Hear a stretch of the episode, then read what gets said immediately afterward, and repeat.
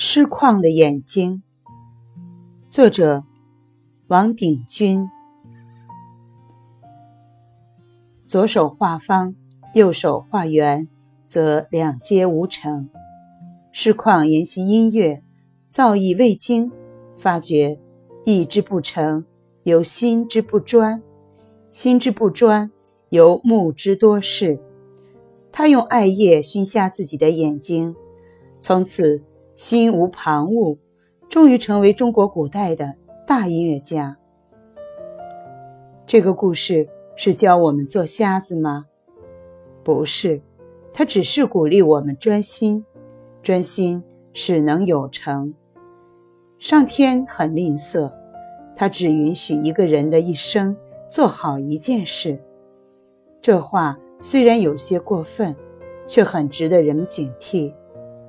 为什么专心才会成功？因为世界上大多数人都不肯专心。人生原是一种竞赛，不肯专心的人，不吝自动放弃了锦标，让别人后来居上。到了现代，学问与技术都愈专愈精，而社会上夺目驰神、分散精力的因素。又愈多愈强，专心就尤其重要了。所谓成功，就是专心的人彼此之间长期竞争而产生的结果。专心未必就能夺得冠军，还是要看天分和机缘。然而，在专心的行列里，即使站在最后一名，也还是置身于精英之列。比那些玩忽怠惰、因循无知的人领先很多。少年坐在蔷薇上，则老年坐在荆棘上。